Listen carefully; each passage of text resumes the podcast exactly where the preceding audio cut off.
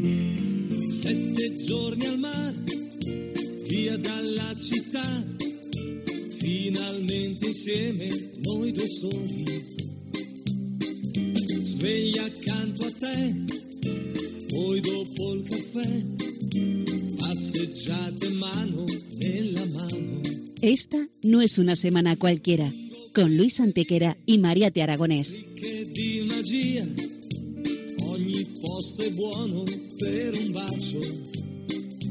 Hola a todos, bienvenidos una vez más al programa Esta no es una semana cualquiera en Radio María, con un servidor de ustedes Luis Antequera. y Mariate Aragonés. Bella come sei, dolce quando vuoi, con la pronta Y bien, Luis, ¿qué semana nos ocupa hoy? Hoy Mariate le damos un repaso a algunos de los hechos históricos ocurridos entre un 15 y un 21 de diciembre. Una semana que no es una semana cualquiera, siete días, sette giorni, como dice nuestra sintonía, en los que han pasado a lo largo de la historia cosas que ni se imaginan nuestros oyentes, porque la historia es así, mejor y más fantástica que la más increíble de las fantasías. Comencemos, pues. Pues allá vamos.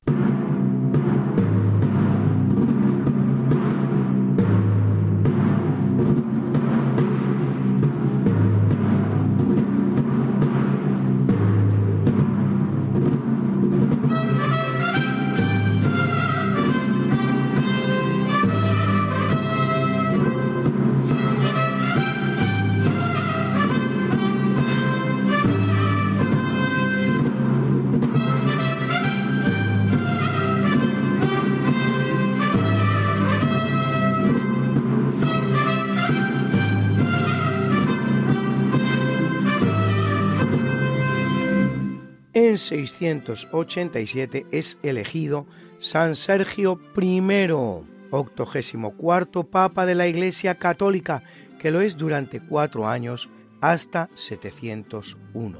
Procedente de una familia de Antioquía, durante su pontificado, el emperador Justiniano II convoca en 691 un concilio en Constantinopla, conocido como Segundo Concilio Truyano y también como Concilio Quinisexto, por considerarse como complementario de los concilios quinto y sexto, el cual aprueba que los hombres casados puedan acceder al sacerdocio y equipara la sede petrina de Roma a la de Constantinopla, dos medidas que Sergio se negará a ratificar. Dicha negativa provocará que el emperador intente capturar a Sergio para llevarlo ante sí a Constantinopla, sin conseguirlo. Tendrá que combatir a dos antipapas, Pascual I y Teodoro II. Logra la conversión de Frisia, región costera que va desde Dinamarca hasta Holanda, pasando por Alemania, y pone fin al cisma de los obispos de Istria introduce el Agnus Dei en la misa.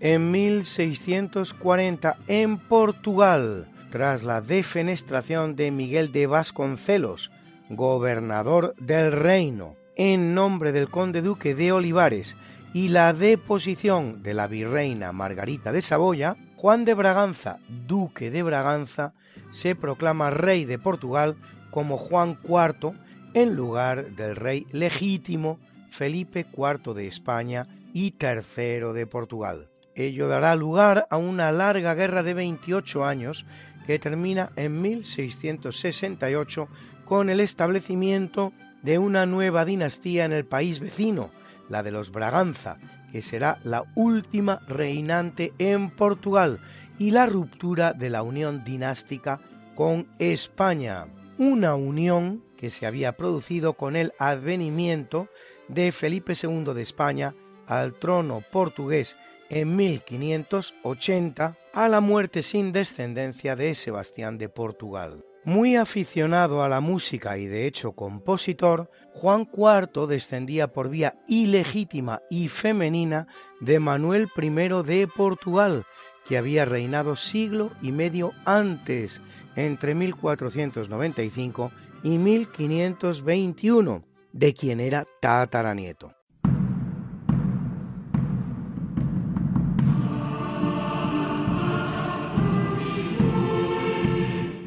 Capítulo siempre fecundo de la conquista, colonización y evangelización de América por los españoles que va a permitir a los indígenas americanos el tránsito del neolítico al renacimiento en apenas dos generaciones, un tránsito que a los europeos había costado 7.000 enteros años, en 1602 el marino español Sebastián Vizcaíno fondea en una bahía en la actual California y hallando que reúne perfectas condiciones, funda un puerto crucial para el comercio con Asia que despliegan los españoles a través de América, al que en honor del virrey Gaspar de Zúñiga llamará de Monterrey.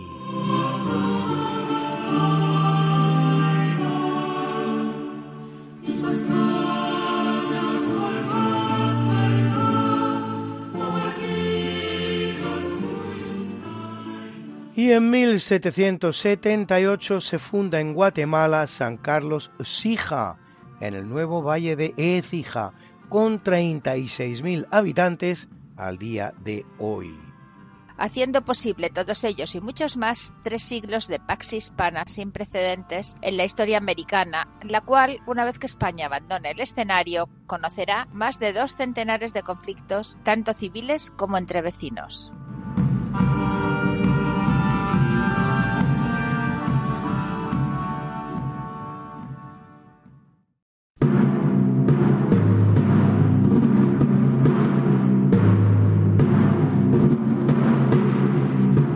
El dólar norteamericano, el yen japonés, el yuan chino, el ringgit camboyano, tantas monedas hispanoamericanas. ¿Qué tienen todas ellas en común? Nos lo cuenta Rafa Codes, el galeón de Manila. Capítulo 8 del galeón de Manila, una moneda auténticamente global. Habíamos dejado el capítulo anterior hablando de que China por fin había encontrado esa fuente de plata que tanto necesitaba, y al mismo tiempo que España iba a adquirir todos esos productos fantásticos que venían de la propia China. Sin embargo, hay que tener presente que el comercio del galeón no llegaba únicamente a sus puntos de partida en Manila y Acapulco, sino que sus prolongaciones, como ramas de un exceso árbol, llevaban ese flujo comercial desde Acapulco a México por tierra, existiendo un ramal hasta Perú y luego hasta el puerto de Veracruz, para que desde allí embarcaran rumbo a Sevilla en la carrera de Indias y expandirse después por toda Europa.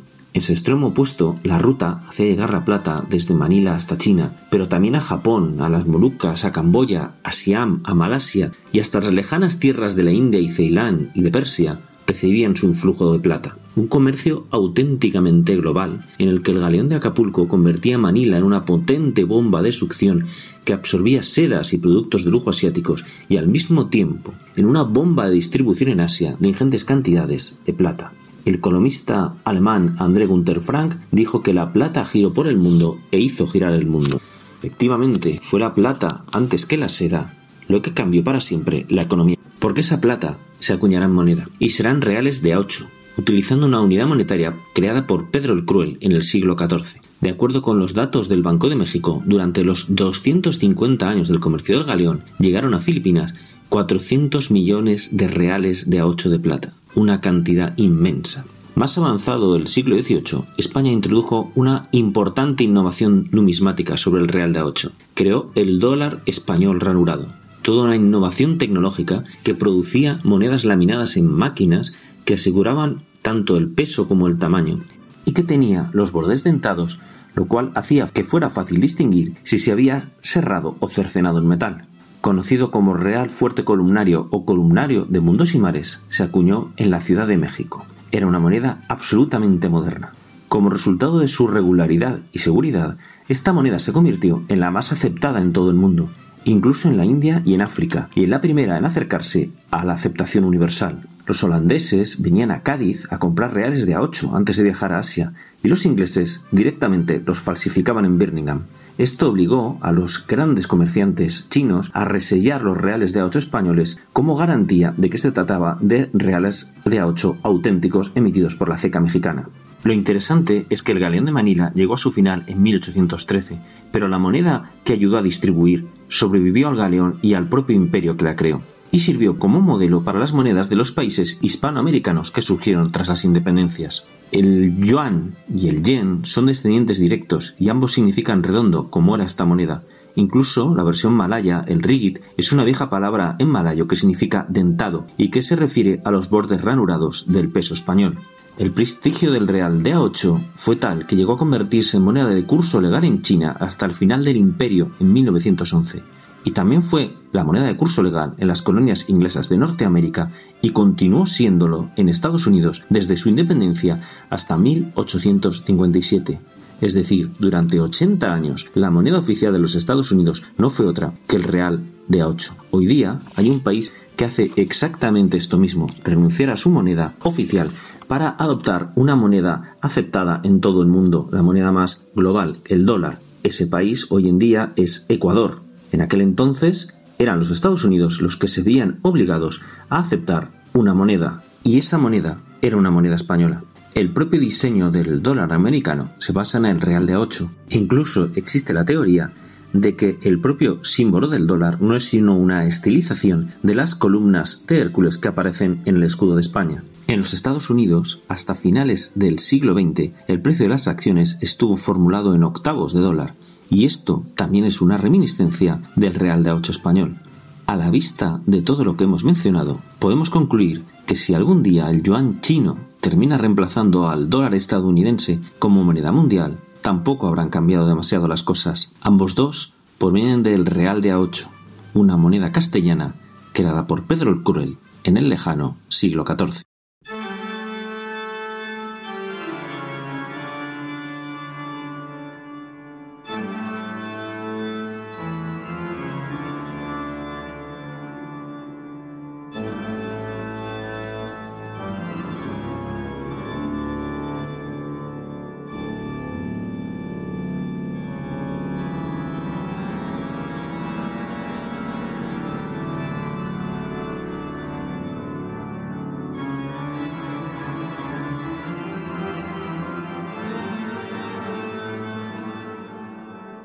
El triste final de la fragata Numancia, uno de los barcos más emblemáticos en la historia de la Armada.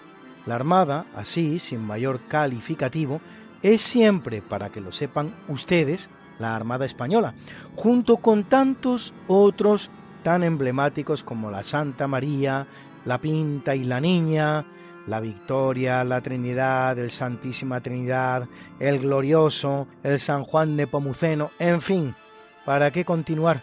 No habría espacio en esta página para nombrarlos a todos. Una auténtica escuadra de héroes. La fragata Numancia es el navío que consuma la primera vuelta al mundo de un barco acorazado.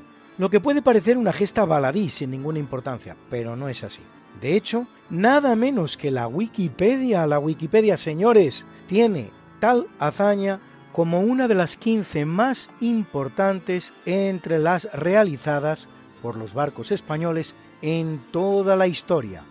Y si la Wikipedia lo dice, cuando en 1866 la fragata Numancia acomete tamaña gesta al mando, por cierto, de mi bisabuelo, el capitán de navío Juan Bautista Antequera, y Bobadilla de Eslava disponen de barcos acorazados hasta siete marinas del mundo, Reino Unido, Francia, Estados Unidos, Austria, Piamonte, Cerdeña, Alemania y Dinamarca, además de la propia España.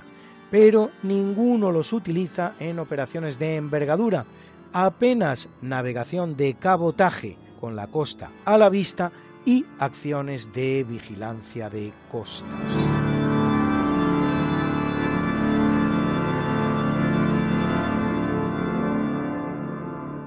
Construido en los astilleros de la Seine, en Toulon, Francia, por la compañía francesa Forge et Chantier de la Méditerranée, cuando apenas lleva dos años de servicio, en los otrora virreinatos españoles de América, una flota española formada de cinco barcos de madera sin poderío bélico significativo se ve envuelta en aguas del Pacífico en dificultades inesperadas con algunas de las nuevas repúblicas americanas, notablemente dos, Chile y Perú.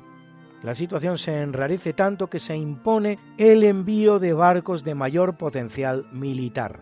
Decide entonces el gobierno español mandar tres barcos de madera, la Blanca, la Berenguela y el Villa de Madrid, y, apremiado por la necesidad, haciendo, como se suele decir, de la necesidad virtud, también la fragata Numancia, un barco acorazado cuyas prestaciones en alta mar son absolutamente desconocidas y su navegabilidad se presenta incierta, el cual sale de Cádiz al mando del capitán de navío Casto Méndez Núñez. En su periplo hacia el Pacífico, la Numancia se convertirá sucesivamente en el primer barco acorazado en traspasar la línea del Ecuador, en atravesar el Atlántico Sur. El Atlántico Norte solo había sido atravesado por un acorazado comprado por los Estados Unidos y para trasladarlo a su destino, nada más, en cruzar el Paso del Sur, cosa que hará como Magallanes por el estrecho de Magallanes, y el primero en navegar las procelosas aguas del Pacífico.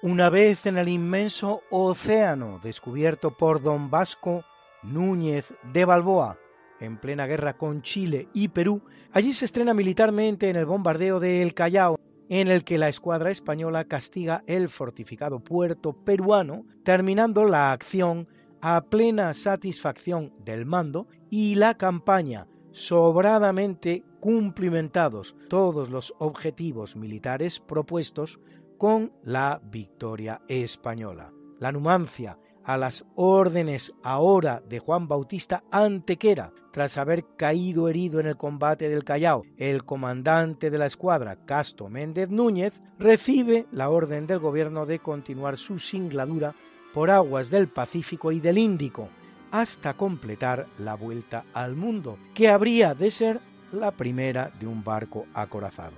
Así se hará, pero al llegar a la altura del Cabo de Buena Esperanza, en el sur del continente africano, para continuar hacia el norte y llegar a España, completando la hazaña circunvaladora, se reciben noticias de que el escenario americano vuelve a complicarse. A Antequera se le da la entera libertad para decidir si continúa la derrota cómodamente y llega a España o arrampla hacia América en ayuda de la flota española allí presente. Del heroico marino no cabe esperar otra decisión, y hallándose en aguas atlántico-africanas, decide Antequera continuar su derrota hacia América y volver para auxiliar a sus compañeros.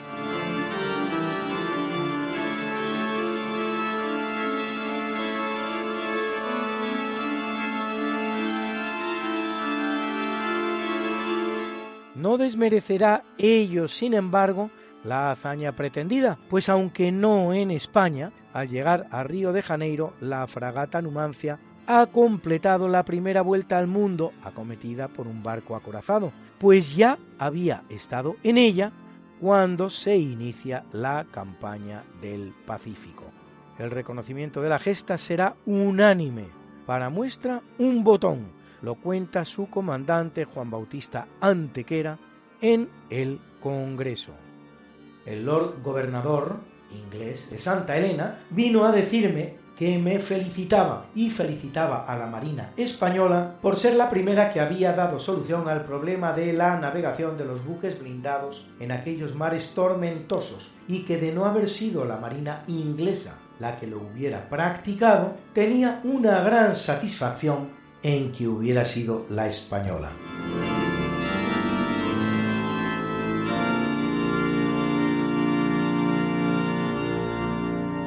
No son los únicos momentos estelares de la vida de tan insigne navío. En él, por ejemplo, llegará Amadeo de Saboya a España para iniciar su corto reinado de dos años el 30 de diciembre de 1870. En 1873 participa en la flota que tiene que desactivar la rebelión cantonal de Cartagena en plena Primera República. Será el buque insignia de la escuadra que a toda prisa ha de preparar España para la que pudo ser la guerra hispano-prusiana por la posesión de las Islas Carolinas en el Pacífico, que al final no se produjo gracias a Dios, o más bien gracias a su vicario en la tierra, el Papa León XIII, que realizó un inteligente arbitraje, el cual dejará a las dos partes satisfechas, España y Prusia, posibilitando que no se llegara a los cañonazos. Por cierto que el comandante de aquella escuadra, que tenía a la Numancia por insignia, era, una vez más, el ya vicealmirante Juan Bautista Antequera. Participará luego nuestro barco en la Exposición Universal de Barcelona de 1888 y, por desgracia para los intereses españoles, no pudo estar presente ni en Cuba ni en Filipinas en 1898 por hallarse en reparación. Su presencia y la de algún barco más, como notablemente el acorazado Pelayo y por supuesto los submarinos de Peral, si se hubieran construido, bien podrían haber dado la vuelta a la batalla.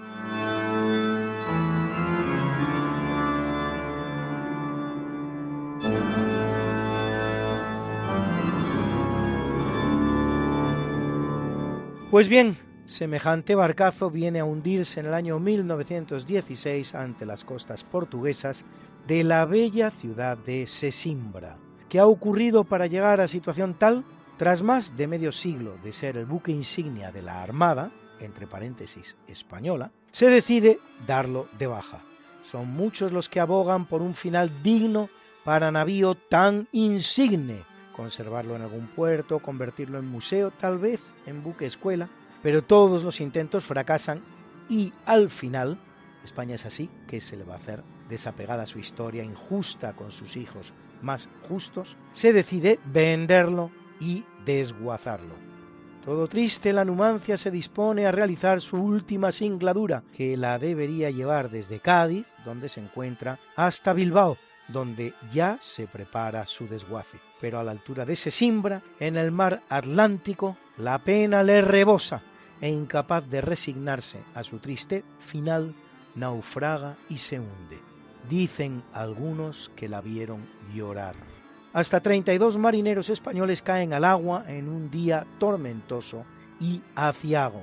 La población de Sesimbra se comportará de manera heroica, haciendo cuanto en sus manos estuvo para salvar a muchos de esos hispanos marineros del otro lado de la caprichosa frontera ibérica que nos separa en españoles y portugueses. Al día de hoy, desde el aire, aún se puede contemplar la bella silueta de la fragata hundida en aguas sesimbrenses. Algunos buceadores hasta llegan a ella. Y en Sesimbra se guarda recuerdo de la simbólica y heroica jornada, con actos que la conmemoran cada 16 de diciembre.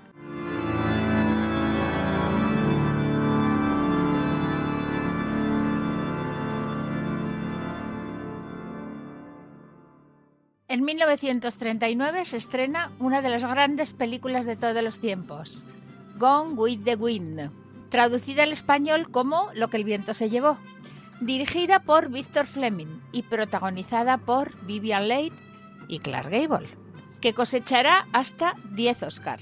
Hoy su banda sonora de Max Steiner, que por cierto es de los pocos Oscar que no ganó la película, a pesar de ser de las bandas sonoras emblemáticas de la historia del cine, será también la de nuestro natalicio.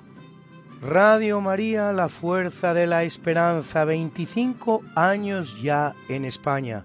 Y una vez más nos hallamos en el tiempo del Adviento, en la preparación de la gran venida de la historia. aquella que parte la historia del hombre en dos, aquella que marca el principio de una era, la de Jesucristo en forma de niño Dios, la de la esperanza. La confianza, y nada más que la confianza, puede conducirnos al amor, decía Santa Teresita del Niño Jesús, como nos ha recordado el Papa. La confianza es un elemento clave de la virtud fundamental del Adviento, la esperanza, que nos prepara a encontrarnos con el amor misericordioso de Dios hecho niño en el pesebre de Belén confianza y amor que desde hace 25 años Radio María está difundiendo en España con la gracia del Señor y de la Virgen, la bendición de los papas, el apoyo y colaboración de obispos, sacerdotes, consagrados y laicos, voluntarios, bienhechores espirituales y materiales, e infinidad de oyentes que nos animáis con el testimonio del bien que os hace esta radio que cambia vidas. Ayúdanos a seguir haciéndolo con tu oración, testimonio, voluntariado y donativo. Puedes informarte de cómo colaborar llamando al 91 822 8010 o entrando en nuestra página web radiomaria.es. Preparemos nuestros corazones para recibir a Jesús en Navidad. Radio María, la fuerza de la esperanza.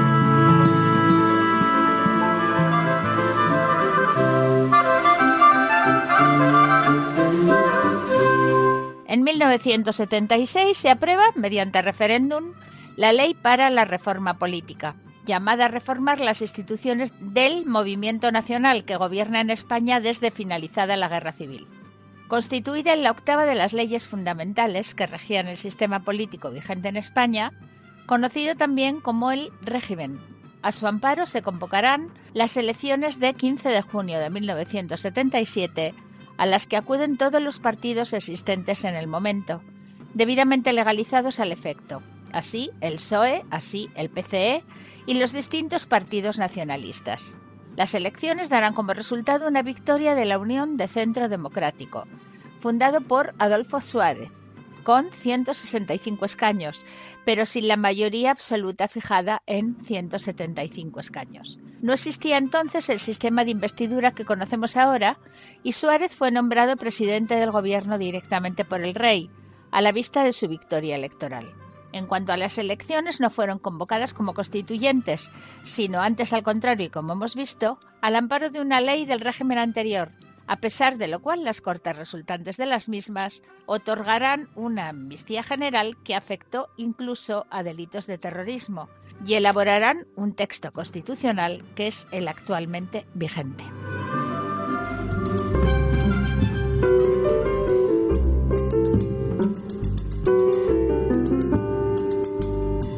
Las cosas de Feliciano Llanas. Adelante, Feliciano.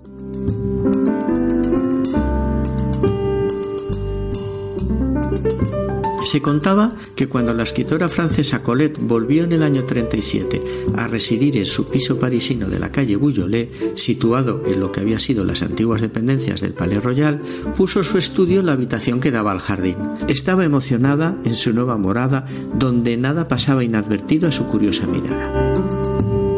Llegó a decir que de noche escuchaba brotar las setas en el jardín y que incluso había oído abrirse a un lirio azul.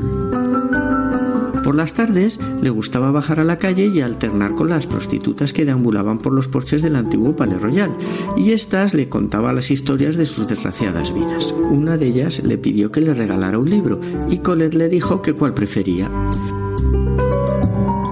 La prostituta le respondió, el más triste que tenga. Sidonie Gabrielle Colette, más conocida como Colette, simplemente Colette novelista, periodista, libretista, artista de revista y cabaret de nacionalidad francesa. Muchas gracias, Feliciano.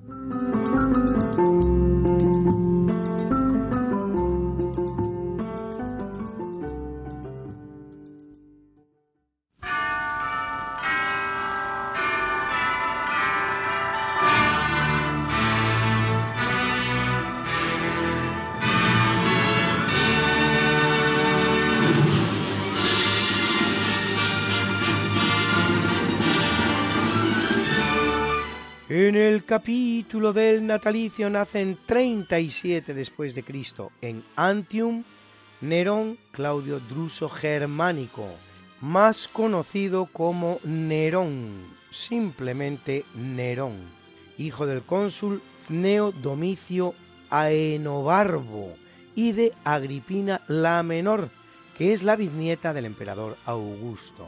Será declarado emperador a los 17 años de edad, a la muerte del emperador Claudio, su tío, que, casado con su madre, Agripina, lo había declarado su sucesor por las presiones de ésta, lo que no será óbice para que Nerón acabe ordenando el asesinato de su propia madre. Se dice que cuando el soldado iba a acabar con la vida de ella, Agripina pidió que le hincara la espada en el vientre en el que había llevado a su hijo. Durante los 14 años que dura su reinado, Nerón sufrirá el incendio de Roma, que dura cinco días y destruye la mayor parte de la ciudad, siendo acusado de ser él su instigador para poder levantar en el solar la nueva Roma con la que soñaba y también su propio palacio.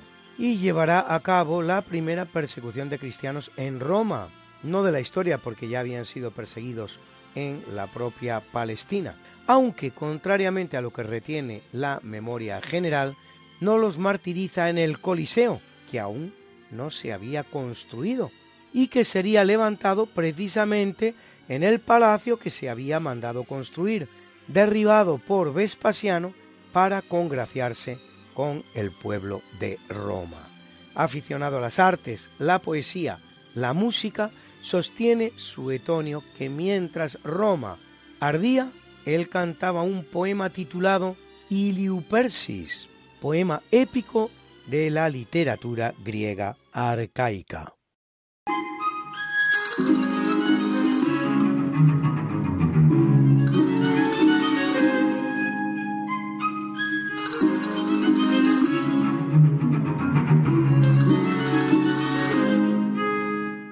Una vez más, como hace sin fallar jamás, desde hace ya unas semanas, ya está aquí con nosotros nuestro rapsoda historiador, Guillermo Arroniz. ¿Qué nos traes hoy, Guillermo?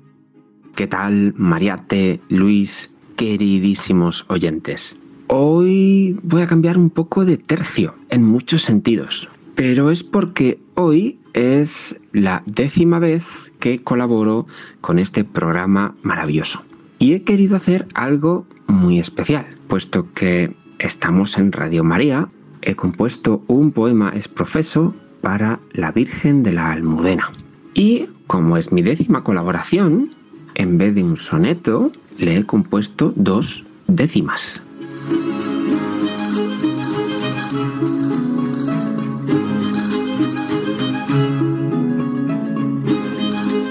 Y antes de leeros estas dos décimas que espero que juzguéis con benevolencia, quiero explicar que em, soy muy madrileño, si cabe eso del muy, porque por parte de madre hasta mis bisabuelos eran de Madrid y por parte de padre mis abuelos. Por lo tanto, como madrileño, pues le tengo mucho cariño a la Virgen de la Almudena. Además, durante niño iba a escuchar misa en la cripta de la catedral. Por cierto, mm, realizada en un magnífico neorrománico con plano del Marqués de Cubas y capiteles, más de 200, todos diferentes entre sí, realizados por uno de nuestros interesantes arquitectos del siglo XX, Enrique Repullés. El poema trata más que sobre la Virgen, que también sobre la historia de la imagen de la Virgen de la Almudena ya que la leyenda nos dice que cuando Alfonso VI conquista esta zona de España, reconquista a los musulmanes, empiezan a rezar para que aparezca la antigua Virgen que había sido escondida, la antigua escultura, la antigua imagen, y se cae una parte del muro del torreón donde estaba escondida y está allí todavía con las dos velas que le pusieron en su momento cuando la esconden encendidas.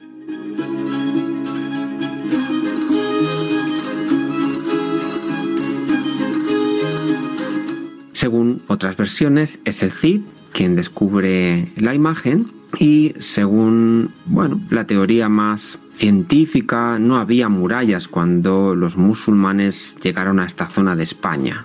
En cualquier caso, ahí está el posible milagro y si bien se dice que la imagen no es del siglo XI sino del siglo XV o XVI, me parece una delicia y a esta leyenda le dedico estos versos. En el torreón hallada, según la vieja leyenda, que del rey guió la senda hasta ver iluminada la imagen bien custodiada por dos llamas encendidas que con centenarias vidas del milagro daban prueba en esta artificial cueva de referencias perdidas. El Cid fue, en otra versión, quien se encontró frente a ella, intacta, paciente y bella. Los muros en rendición cayeron sin remisión, mostrando de gracia plena, refugio de nuestra pena, llevando a Cristo consigo, para todo nuestro abrigo, la Virgen de la Almudena.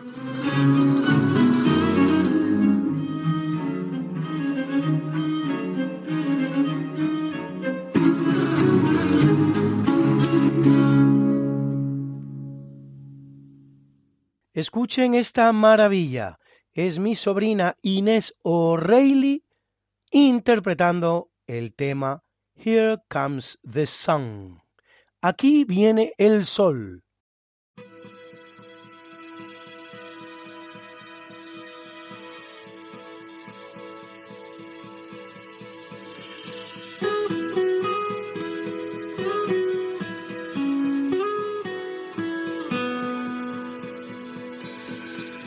Comes the sun.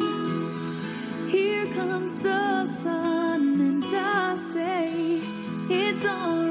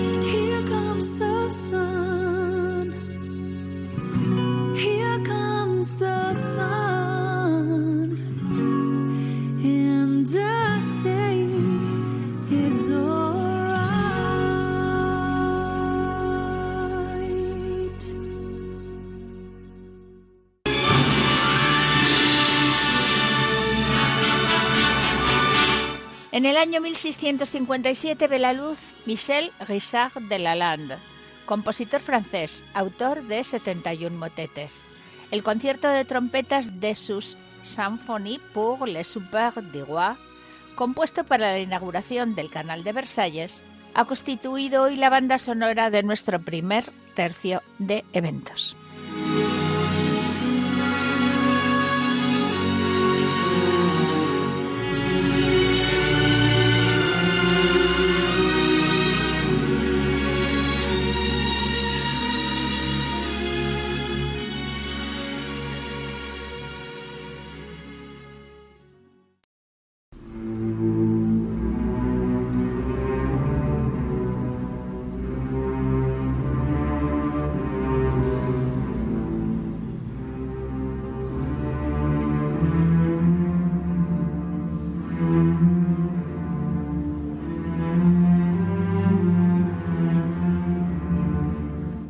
En el capítulo del obituario muere en 1025 el emperador bizantino Basilio II Porfirogéneta, que significa nacido en la púrpura, conocido como el Matabúlgaros, cuyo reinado dura casi 50 años, a los que añadir otros 16 sometido a regencia, el reinado más largo de todos los producidos en el Imperio Romano, y que, tras conquistar Bulgaria, va a dejar un amplio imperio que va desde el mar Adriático hasta las montañas de Armenia y desde el Danubio hasta el Éufrates, recordado también por su excelente administración económica del imperio.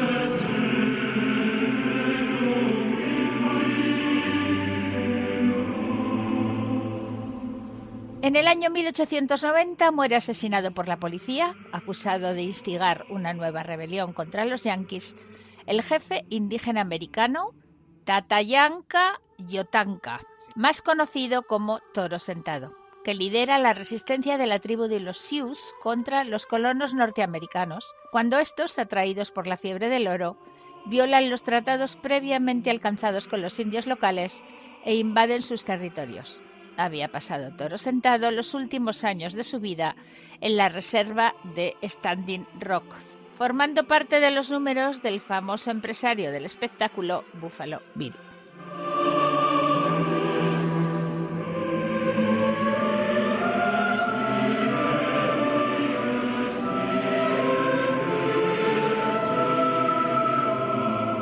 Y en 1966 abandona el mundo el gran Walt Disney, dibujante y cineasta estadounidense que eleva el arte del dibujo animado a su máxima expresión, productor de títulos inolvidables como Pinocho, Cenicienta, Dumbo, La Bella Durmiente y también de películas convencionales como Sonrisas y Lágrimas o Mary Poppins, a la que pertenece este maravilloso tema Feed the Birds, dad de comer a los pájaros.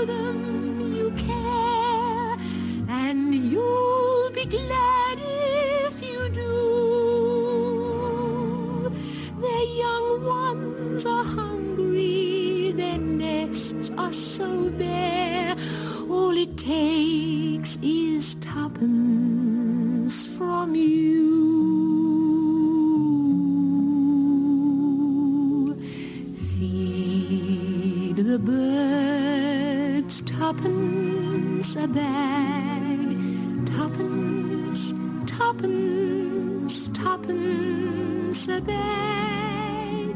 Feed the birds, That's what she cries while overhead her birds fill the skies.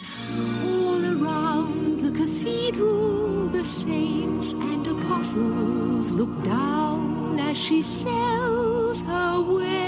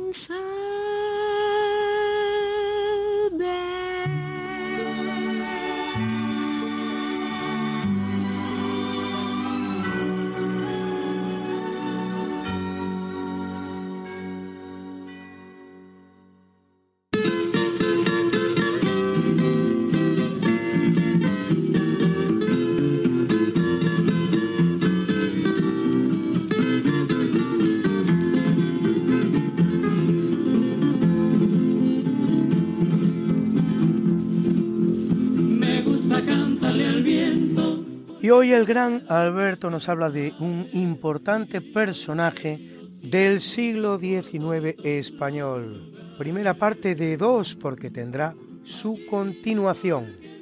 Valeriano Beiler nació en Palma, Mallorca en el año 1835. Era hijo de padres balones, que era la guardia que vino con Felipe V cuando inauguró la dinastía Borbón en España. A los 15 años ingresó en la Academia de Infantería y cuando salió de oficial solicitó el curso de Estado Mayor, cosa que terminó con el número uno y fue ascendido a capitán. Tras una corta estancia en las Baleares, pidió destino a ultramar y fue destinado a Cuba. Desde Cuba le enviaron a Santo Domingo. Allí le sucedieron dos cosas nada más llegar. Le tocó el premio mayor de la lotería, con lo cual se compró una casa en Palma, Mallorca, y ya su vida económica quedó resuelta. Y la segunda es que contrajo la fiebre amarilla o el vómito y estuvo al borde de la muerte, pero afortunadamente se salvó y ya quedó inmune a esta enfermedad.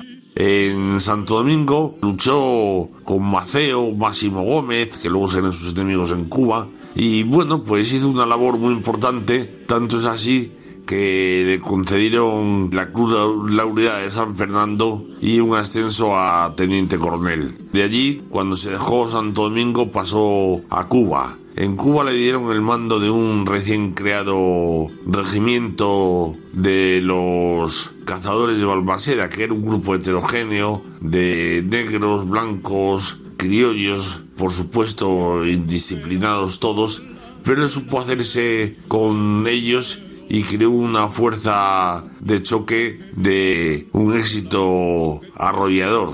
Tanto es así que le propusieron para una segunda cruz laureada o le ofrecieron el ascenso a brigadier. Eligió lo segundo y dejó a los calzadores de Balmaseda y se volvió a la península. Allí le dieron el mando de una columna que operaba en el maestrazgo contra los carlistas. Y entonces estaba por ahí un general carlista todo aureolado, que era el general Santes. Era la esperanza del carlismo. Y a este le dieron orden a Baylor de que le controlase pero no entrase en combate y mucho menos en territorio de Santes. Pero Baylor desobedeciendo órdenes, en un momento que creyó oportuno, atacó a la columna de Santes, que era tres veces superior en número a la suya, y bueno, después de una lucha cruel, acabó derrotándola y dispersándola. El general Santes nunca más volvería a ser lo que fue. A él le propusieron para mariscal del campo, pero compañeros suyos probablemente envidiosos dijeron que era muy joven para ser mariscal del campo. A lo que el ministro de la guerra contestó, si hubiese fracasado el combate con los carlistas, se lo hubiese fusilado. Le dijeron, sí, por supuesto. Y dice, ¿y hubiesen tenido en cuenta su edad para fusilarlo? Le dijeron, no. Dice, pues entonces la hacienda mariscal de campo. Y efectivamente, ascendió a mariscal de campo, tuvo diferentes destinos. Uno de los más logrados fue la Capitanía General de las Canarias. Allí, sin dinero del erario público, creó la propia capitanía y un hospital militar. También se le puede considerar que ha sido el último gran virrey de Cuba y también el último virrey de las Filipinas, con permiso de Polavieja, pero yo creo que este hizo más que Polavieja. Escribió distintos libros en su vida, el más importante en mi opinión es Memorias de un general, que no sé si está firmado por él o por una sobrina suya. Pues esto es todo y buenos días.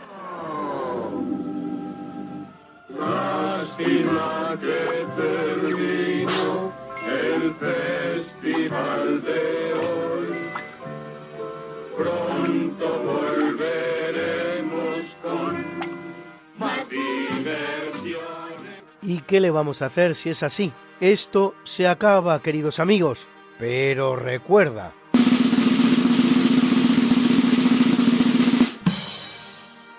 Las guerras de independencia hispanoamericanas no fueron otra cosa que una guerra civil entre españoles que perdieron los indígenas y ganaron los ingleses. Ludovico Antiguo. Y de igual manera que lo hacemos en cada programa, presentamos para terminar la mucha buena y variada música que nos ha acompañado hoy como siempre. Y en el tercio de eventos hemos escuchado las Symphonie pour les soupers du roi, concert de trompette de Michel Richard de Lalande, interpretado por la Symphonie du Marais que dirigía Hugo Reine. En el natalicio, la banda sonora de esa película extraordinaria que fue Gone with the Wind, lo que el viento se llevó, según se tradujo al español, de Max Steiner. Era la Warner Bros. Studio Orchestra que dirigía el propio Max Steiner, y en el obituario la gran misa de difuntos de Héctor Berlioz, interpretada por el coro de la radio WDR, la Orquesta Sinfónica de la WDR y el coro filarmónico checo de Brno, bajo la batuta del director Yuka Pekka Saraste. Y dos canciones para amenizar nuestras pausas musicales. Here Comes the Sun. Aquí viene el sol, de George Harrison, interpretado por Inés O'Reilly, mi guapísima sobrina argentina. Y también la maravillosa canción Feed the Birds, Dad de comer a los pájaros, de los hermanos Sherman, Richard y Robert, en la voz de Julie Andrews.